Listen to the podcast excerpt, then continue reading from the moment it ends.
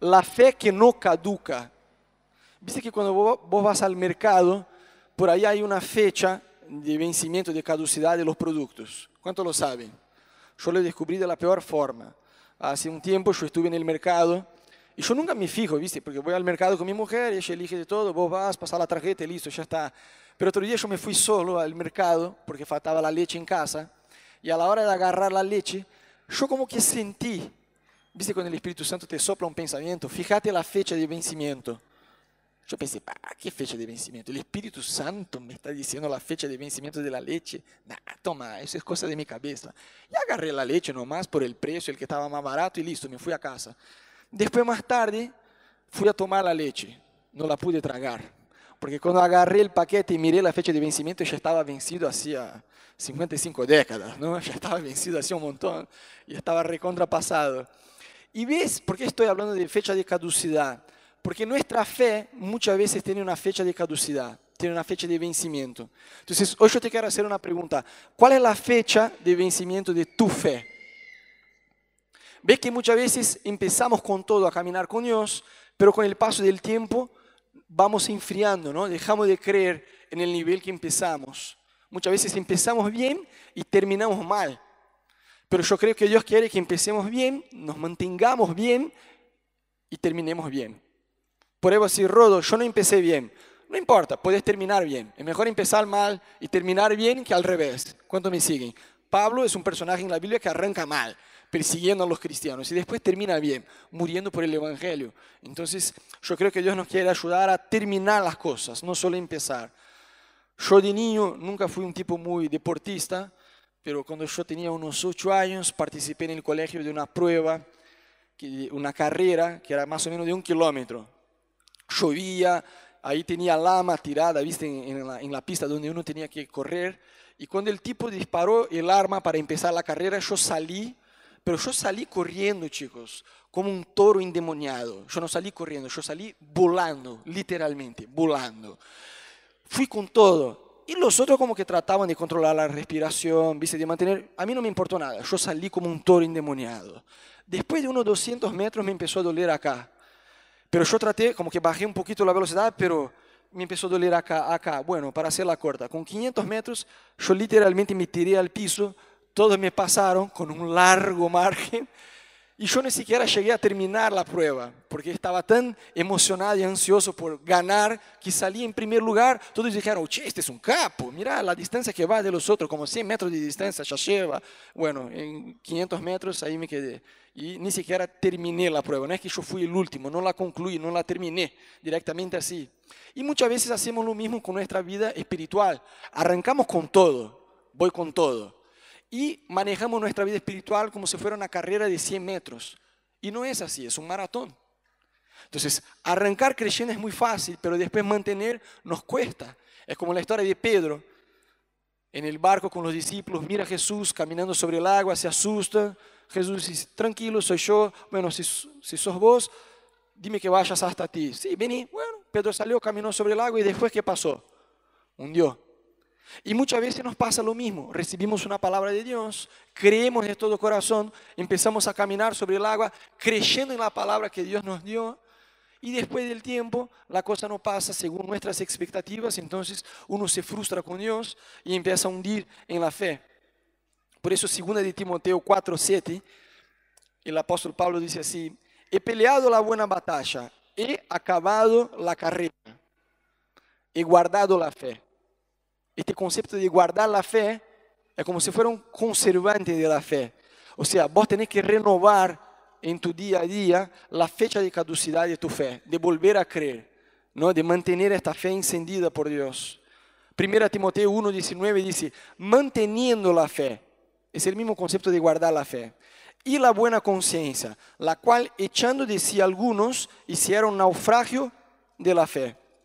¿Cuántos quieren hundir en la fe? A ver, bueno. ¿Cuántos quieren hundir en la fe? Nadie quiere hundir en la fe.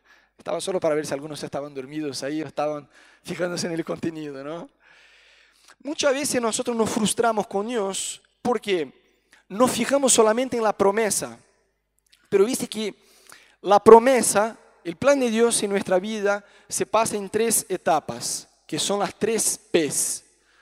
Promesa, prueba, eh, palabra, eh, prueba y promesa. O sea, Dios nos libera una palabra, uno la cree. Entonces vos entras en una segunda etapa que no es tan divertida, que no la pasamos bien, que se llama prueba. Y después llega la promesa. Si fuera solo palabra y promesa, va de 10. Dios me libera una palabra que mi familia va a conocer Jesús. Listo. Yo vuelvo del culto a casa, todo se convierte en ya está. Es muy fácil. Dios me da una palabra que yo voy a prosperar. Lunes temprano mi jefe me llama y me aumenta el sueldo. de 10. Si fuera así, sería mucho más tranquilo, ¿sí o no? Pero muchas veces pasa que Dios te libera una palabra que vos vas a prosperar. Y lunes tu jefe te llama, pero te echa. y vos así, ¿y la palabra? Recién recibí una palabra que Dios me iba a prosperar y justo hoy me, me echaron. ¿Qué onda? ¿Dios quiere prosperar o no me quiere prosperar? Y uno entra muchas veces en una crisis, pero es normal. Palabra, prueba y promesa. Tenemos que sobrevivir a la segunda etapa para poder probar la tercera etapa que es bastante mejor. Y muchas veces nos frustramos porque creemos que Dios va a hacer lo que Él nos dijo, pero el cuándo y cómo no lo sabemos. Por eso que debemos caminar por fe. Fe es la convicción de hechos invisibles. Pasa que Dios dice, yo te voy a prosperar. Y uno ya trata de decir, ¿cuándo y cómo?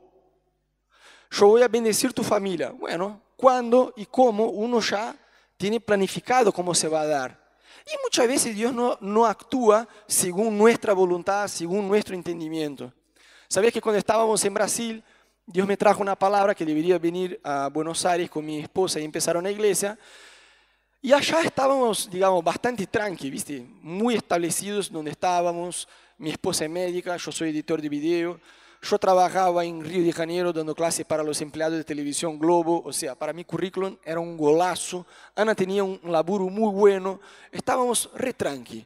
Entonces, después de mucho, como que resistir y a Dios, ¿no? en oración, decir, bueno, Dios, yo voy, pero abrime una puerta de empleo.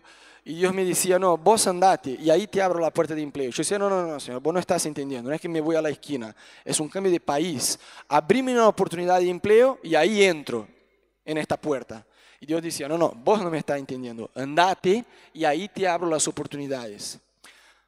Bueno, después de un largo periodo de ayuno, yo dije, está bien, entonces yo me voy, pero acordate del empleo, ¿eh? Acordate del empleo. Y, yo tenía una idea, porque solemos hacer eso con Dios, ¿no? El cómo y, y cuándo Dios va a hacer lo que Él dijo, ¿no? Entonces yo pensaba, bueno, si en Brasil yo daba clases para los empleados de televisión Globo en Río de Janeiro, en Buenos Aires me va a salir, recién llegué a Buenos Aires, en la primera semana me van a llamar de Telefe para trabajar ahí como el supervisor de edición de video.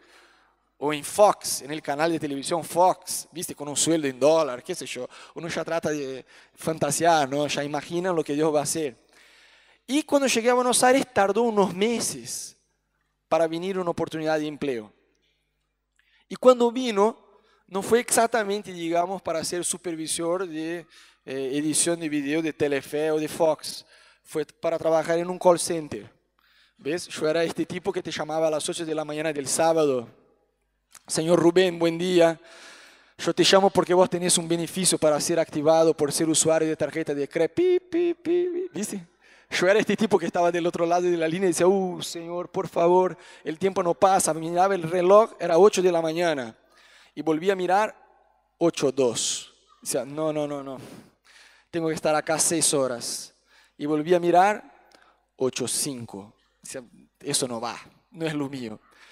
Y bueno, por fin después, sí, Dios abrió puertas de oportunidad. Al principio yo trabajé de call center, mi mujer que es médica no podía laburar en Buenos Aires porque no tenía la matrícula médica, ¿viste? tenía que hacer todo el proceso de reválida. Mucha gente le decía, no, hace cualquiera, no hace falta tener la reválida podés laburar de médica. Sin la reválida te pagan la mitad del sueldo, pero por lo menos ya trabajas de lo tuyo. Y Ana me decía, mm, amor, a mí la verdad que esta idea no me cierra. Ya me dijeron eso, pero a mí no me cierra la idea porque no es correcto. Si Jesús estuviera en mi piel, seguro no lo harías. Si hay que tener la reválida, hay que tener la reválida, listo, ya está. Y Ana trabajó como secretaria en un hospital encima, peor, ¿no? Porque miraba a los médicos, entonces decía, yo soy médica, quiero laburar como médica, no lo puedo. Trabajó dando clases de portugués, después las cosas se dieron mejor, yo pude trabajar en una multinacional como gerente de proyecto, por fin salió la, la reválida de mi esposa, sobrevivimos a, todo este, a, la segunda etapa, ¿no? Todavía estamos en ella, pero bueno, eh, como que después con, con, el paso del tiempo las cosas se fueron acomodando. Eh, hoy yo estoy más enfocado en trabajar con la iglesia y en dar clases de edición de video por internet a Brasil. Este, pero a lo que voy es muchas veces nos frustramos porque esperamos que Dios va a obrar en nosotros según nuestra percepción y no según lo que él, eh, de la forma de Dios. Entonces uno se frustra, obviamente. Porque tratamos de decir cuándo y cómo Dios va a hacer lo que Él me dijo que va a hacer. Y ahí nos frustramos. Si vamos a la Biblia, vemos varias personas que se frustraron. Uno de ellos fue el general del ejército del rey de Siria, Naamán. Era una, una autoridad que estaba enferma, estaba leproso, y va en búsqueda del profeta Eliseo. Y cuando ahí llega, Eliseo ni siquiera se presenta al tipo, le manda a su siervo. Andate a hablar con, con Amán, dile que debe bañarse siete veces en el río Jordán. El tipo se enoja. Dice, no, pero a ver, yo, pensaba, ¿no? O sea, me dijeron que ahí hay un Dios que me puede sanar. El tipo ya se imaginó cuándo y cómo pasaría su sanación. Yo pensé que el profeta vendría, me iba a saludar. Al final yo soy un tipo, digamos, yo soy una autoridad, me deben respetar, ¿me entendés? Pensé que me impondría las manos, que oraría a su Dios. Ni siquiera el tipo me vino a saludar. Envió a su siervo, andate al río Jordán. Nah, ¿qué andate al río Jordán? Porque ya tenía una expectativa de cómo y cuándo Dios iba a obrar en su vida. Y a nosotros nos pasa lo mismo. Entonces, yo creo que es un gran desafío a nosotros volver a creer en lo que Dios ya nos dijo. Seguro ustedes se acuerdan de la historia de la Biblia, donde los discípulos estuvieron pescando por toda la noche, no habían pescado absolutamente nada. Y vuelven cansados, frustrados, ya lo habían intentado. Y cuando se encuentran con Jesús, Jesús tiene una idea increíble. Chicos, a ver, ¿qué les parece si volvemos a pescar? Yo me imagino ellos uno mirando al otro como, uff, ¿quién le va a dar la noticia? ¿De dónde vinimos? Entonces Pedro le dice, no, mira Señor, pasa que recién vinimos, viste, estuvimos toda la noche pescando, pero sobre tu palabra echaré la red. Y ustedes ya saben la historia cómo es, que volvieron a pescar, hicieron una gran pescaría, pero el secreto fue echar las redes sobre la palabra de Dios. Si yo te pregunto, ¿cuál es la cualidad de carácter de Dios que más te sorprende? Quizás vos vas a decir, ah, que Dios es amor. El amor es lo más importante. O quizás vos vas a decir, no, no sé, para mí la misericordia de Dios, la paciencia de Dios, el poder de Dios, no lo sé. Yo personalmente creo que la mejor característica de Dios es que Dios es inmutable. ¿Por qué para mí es la mejor característica de Dios? Porque es la que sostiene todas las otras. Porque si yo te digo que Dios es bueno, lunes, miércoles y viernes, pero el resto de la semana es un desastre, eh, ya no es lo que es. Si yo te digo, Dios es misericordioso, pero solo martes y jueves por la mañana, después, en el resto de la semana, estamos todos en el horno. No da. Ahora, si yo te digo, Dios es inmutable, o sea, en Él no hay cambio, Dios se mantiene fiel a su palabra. Esta característica de Dios sostiene todas las otras. ¿Cuántos me siguen? Y Dios es fiel. Pasa que muchas veces nosotros tenemos una mentalidad equivocada a la hora de recibir las promesas de Dios. Por ejemplo, la Biblia dice que Dios sana, ¿sí o no? Todo cristiano tiene el poder para orar por enfermos y ser sanado. No hace falta que vos tengas el don de sanación, a pesar de que está en la Biblia. Solamente por la autoridad del nombre de Jesús, todo cristiano puede orar por enfermos y ver milagros. Si Dios te regaló el don de sanación, aún mejor. Pero aún sin tener el don de, sanación, vos tenés la autoridad del nombre de Jesús que está por encima de todo nombre, sobre toda enfermedad. Amén. Entonces, tenemos autoridad en el nombre de Jesús. Yo, por ejemplo, soy un tipo bastante... Eh, o es o no es. Como hay dos colores, blanco y negro. Gris, pintalo. O pintalo de blanco o pintalo de negro. Yo soy más o menos así. Y eso muchas veces como que a mí me resulta muy difícil en este proceso de la segunda etapa de la prueba, Porque con Dios no son todas las cosas que son blanco o negro. Hay grises, hay cosas que uno debe tener flexibilidad. Entonces, por ejemplo, yo leo en la Biblia que debemos orar por enfermos y verlos sanados. Yo quiero orar por enfermos y verlos no mejor, yo quiero ver 100% sanado. Yo, Rodo, funciono así. Pero muchas veces Dios no actúa según mis ganas.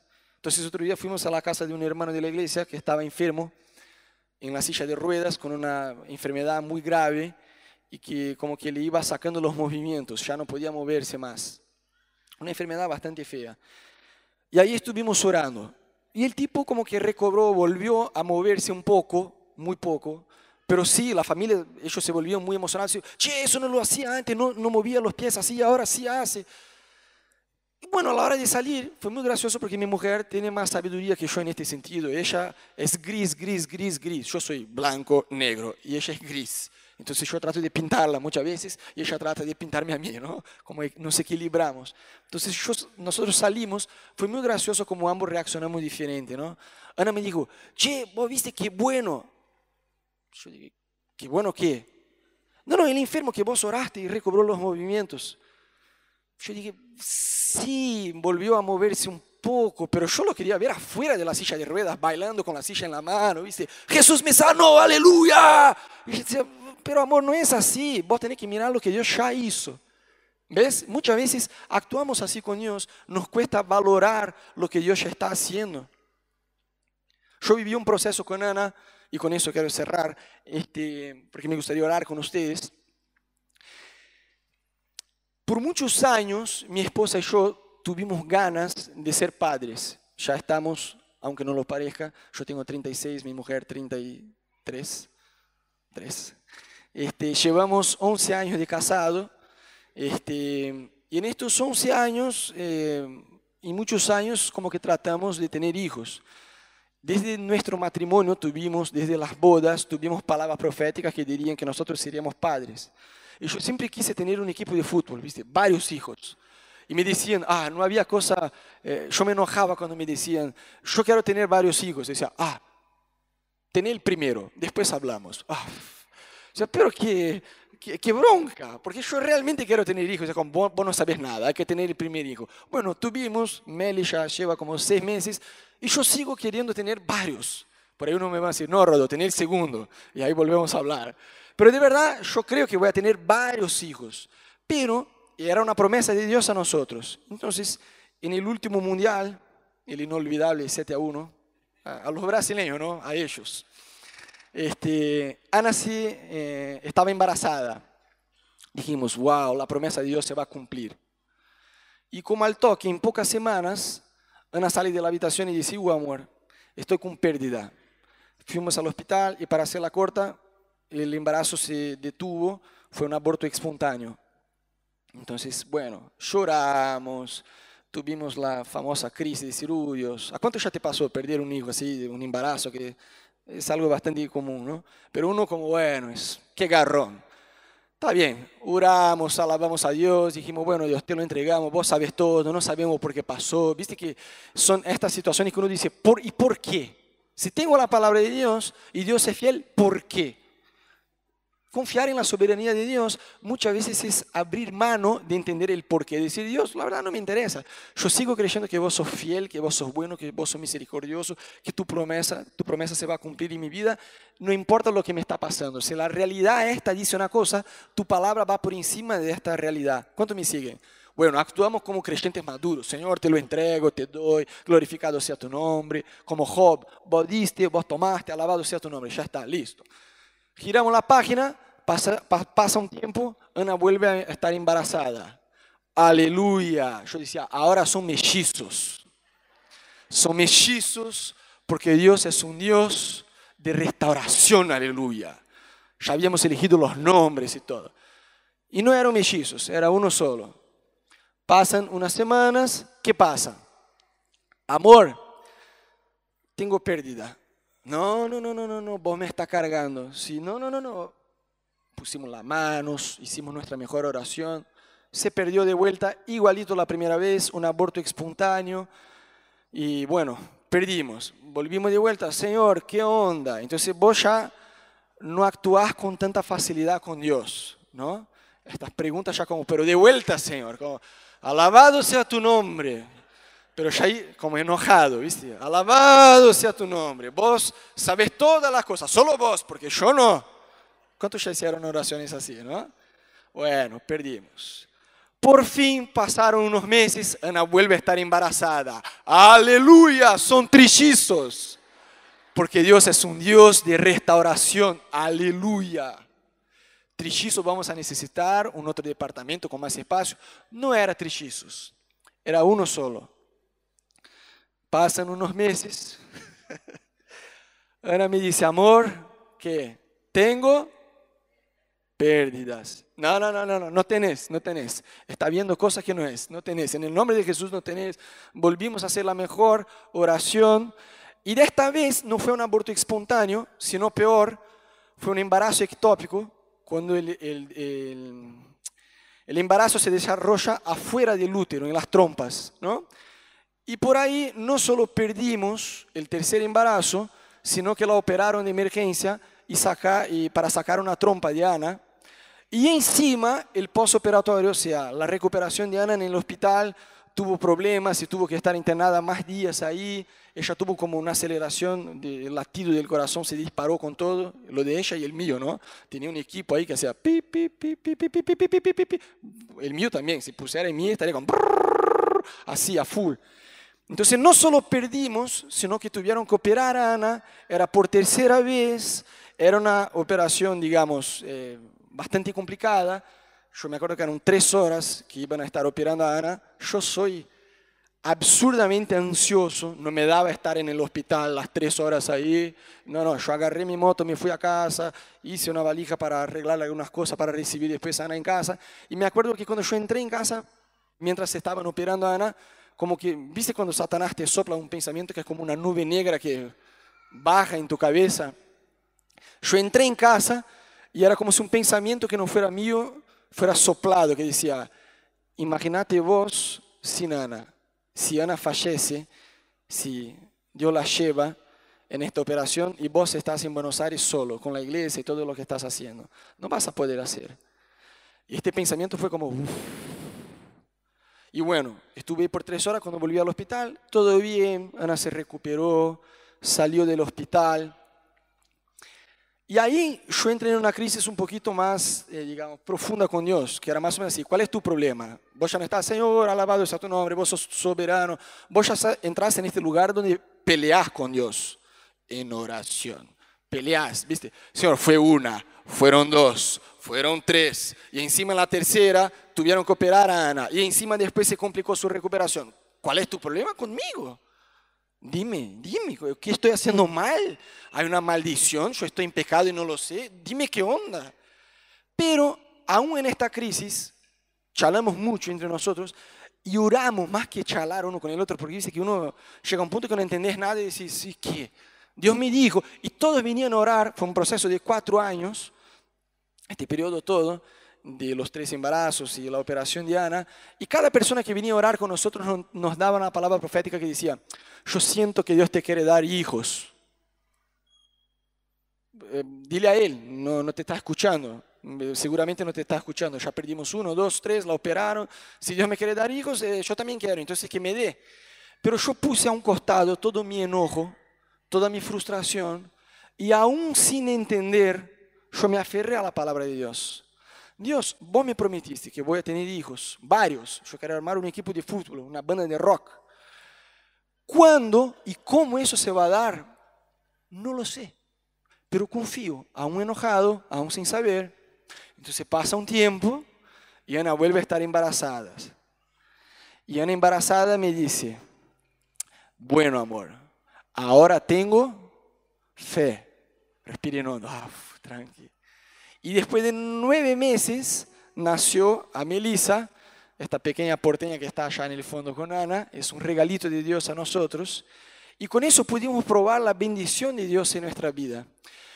Y en este proceso todo, Dios me enseñó que debemos aprender a confiar en cómo Dios va a obrar en nuestras vidas. Sabes, hay muchas cosas que luchamos con Dios porque queremos que se den según nuestra voluntad.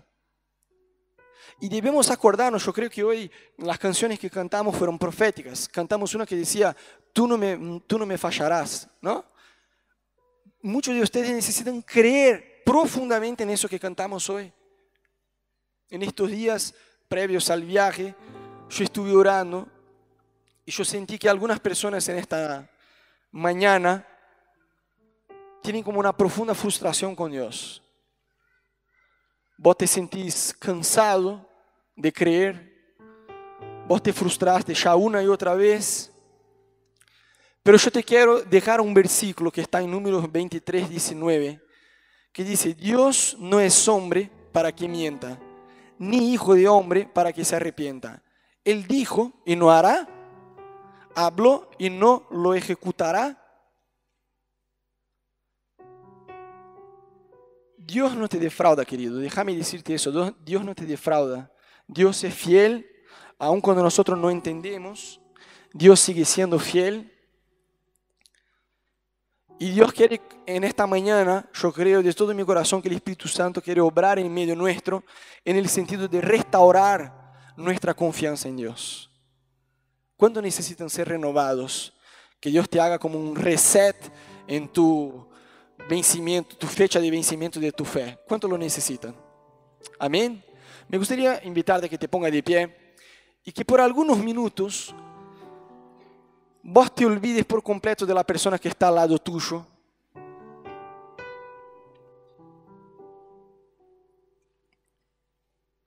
Ya estamos por terminar, pero me gustaría orar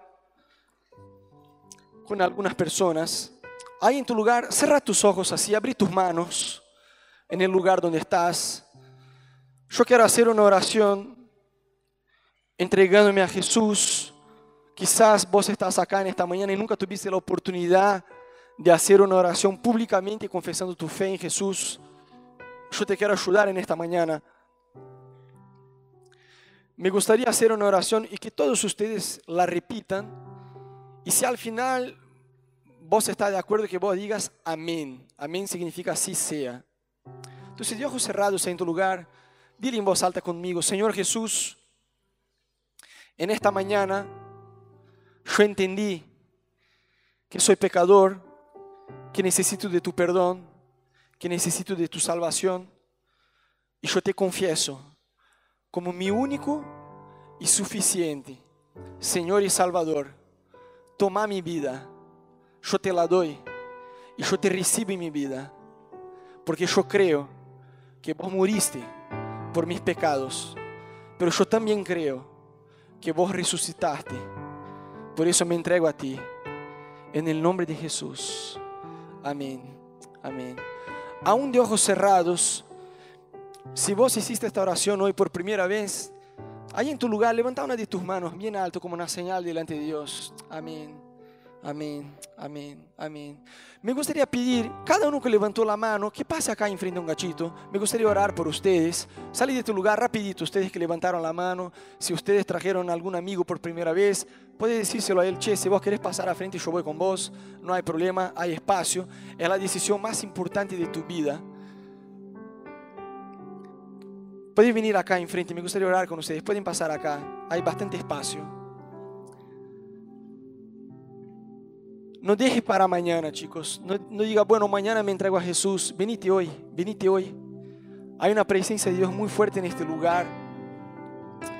Dios quiere cambiar tu vida. Dios quiere cambiar tu historia. Dios, yo te pido por cada persona que vino, Dios, en esta noche, en esta mañana, que tu presencia, Dios, pueda estar sobre ellos. Que tu espíritu esté, Dios, sobre la vida de cada persona, Dios. Llena, Dios, llena, Dios. Llena la vida de cada persona en esta mañana, Jesús. No hay nada imposible para Dios. Ustedes pueden probar en su vida personal milagro tras milagro. Aunque la realidad parezca difícil, Dios te dice, nada es imposible si vos te entregas a mí. Yo tengo el poder de cambiar situaciones. Yo tengo poder de restaurar tu vida. Entrega a Dios hoy todo cansancio que hay en tu corazón, y vos vas a probar la paz de Dios. Una paz que no depende de circunstancias. Una paz sobrenatural. En el nombre de Jesús. En el nombre de Jesús. ¿Cuántos de ustedes tienen Biblia en casa? Chicos, si no tienen una Biblia, comprarla ya. Agarrar una Biblia hoy, ya, por internet que sea. Empezar a leer. Estas palabras no son, no es un libro solamente histórico. Es la palabra de Dios para tu vida. Amén. Y la Biblia dice que Dios agarra el que está en soledad y lo planta en familia. Dios te da una familia. Mira alrededor tuyo. Estas personas te van a amar, van a acompañarte en la fe, te van a dar contención. Dios te siembra en este lugar para que vos te puedas desarrollar con Dios. Amén. Muy bien. Me gustaría llamar, si ustedes pueden venir acá un cachito más, solo a la izquierda, todos los que pasaron a frente. Yo quiero liberar espacio acá para un grupo más de personas, porque estamos un poco jugados con el horario. Pero me gustaría orar con una persona más, con un grupo de personas más.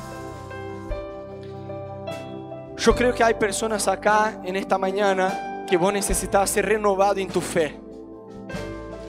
Vos te sentís cansado, emocionalmente cansado, agotado de creer, esperar y no probar la promesa. Hay un versículo en la Biblia que dice que Dios quiere convertir el corazón de los hijos a los padres y de los padres a los hijos. Y yo creo que muchos de ustedes están cansados porque están esperando una restauración familiar. ¿Cuántos acá son padres? Levanta tu mano bien alto. Amén. Déjame decirte algo muy importante. Sobre todo vos que sos varón, vos que sos el hombre de la casa. Yo he visto, no en Argentina porque acá no pasa eso, pero en Brasil sí. Yo he visto a muchos hombres que dicen, no, yo soy el sacerdote del hogar. Mis hijos me tienen que hacer caso a mí, mi mujer se tiene que someter, aleluya. Sí, pero ser sacerdote del hogar es mucho más que una responsabilidad. No se trata de dar órdenes, se trata de dar el ejemplo. Vos como sacerdote de tu hogar tenés que ser el techo de tu casa. Si vos abrís brecha en tu vida espiritual, ya sea para inmoralidad sexual, para el enojo, para la violencia, vos abrís brecha sobre tu casa, sobre tus hijos, sobre tu esposa. Entonces sí, Dios es fiel y Dios puede traer una restauración familiar. Pero si vos como sacerdote de tu hogar no orás, tenés una vida de oración floja, tus hijos van a tener una vida de oración floja. Vos los exponés a ellos, a tu esposa, a tus hijos, a tener una vida tibia con Dios, si vos sos tibio con Dios. Pero si vos te pones la pila y dices, ¿sabes qué? Yo quiero que mis hijos aprendan a orar, no porque los dejo en la iglesia una hora por semana y le van a enseñar. No es acá que ellos van a aprender a orar. Acá como que van a hacer, van a reforzar, van a volver a enseñar lo que vos ya enseñaste en tu casa, pero ellos van a aprender a orar cuando se despiertan por las mañanas y ven que el papá está allá en el living orando. Ellos van a aprender a ayunar porque te ven a vos ayunando. Ellos van a aprender a respetar la autoridad porque ven a vos. De nada te sirve decir, no grites a tu mamá si vos le gritas a tu esposa. ¿Cuánto me siguen? Dios quiere traer una restauración. Amén. Entonces ahí en tu lugar, cerra tus ojos un cachito más. Si vos decís, más allá de la restauración familiar, quizá tu restauración sea en otra área de tu vida, no lo sé. Pero si vos te identificás con esta palabra y decís, Rodo, yo necesito ser renovado en mi vida con Dios. Yo estoy cansado de creer, creer, creer. Vos por ahí te sentís igual a los discípulos que pescaron toda la noche y no pescaron nada. Yo te quiero decir, vení, vení acá, me gustaría orar cinco minutitos y con eso cerramos. Vení, hay un espacio acá. Si vos necesitas ser renovado en tu fe, vení acá a este costado. Yo quiero orar con vos. Salí rápido de este lugar, no, no pierdas tiempo. Yo creo que Dios quiere renovar tu esperanza, Dios quiere renovar tu fe, Dios quiere renovar las expectativas de tu corazón. Y vos vas a venir y vos no vas a esperar con que alguien ore por vos. Yo quiero que vos vengas, pero que acá vos puedas cerrar tus ojos, abrir tu boca y vos mismos puedes empezar a hablar con Dios.